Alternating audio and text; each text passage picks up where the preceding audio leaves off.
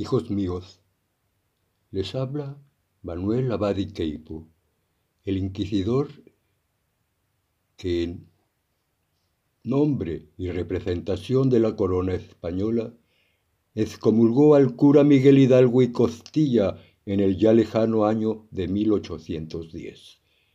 Desde las catacumbas les hablo para advertirles a ustedes, a los mexicanos del siglo XXI, que debéis tener mucho, muchísimo cuidado con esa creación del diablo que vos llamáis las mañaneras. Son terribles, terribles. Como decís ahora, aguas, porque todo comenzó así de igual en aquellos tiempos turbulentos cuando la todavía Nueva España era territorio y sierva fiel del rey y de la corte europea ese famosito y canoso curita, abusadillo el cabroncillo, con perdón de la Liga de la Decencia y las buenas hipócritas costumbres, ese agitador comunista, todos los días y a la misma hora, se subía a ese maldito campanario y dale que dale, tan, tan, tan, tan, tan, tan, y nosotros lelos.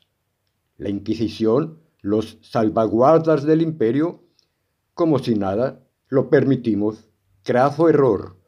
En nuestras narices, ese mentecato les enviaba señales y mensajes libertarios eh, del diablo, qué sé yo, a los indios, a los nacos, como vos le decís a la gente, eh, la gente bonita, ¿cómo le decís?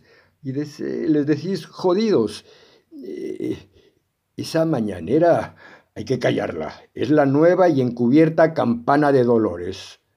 No se detengan en frenarla, en cercarla, amordazarla, derribarla.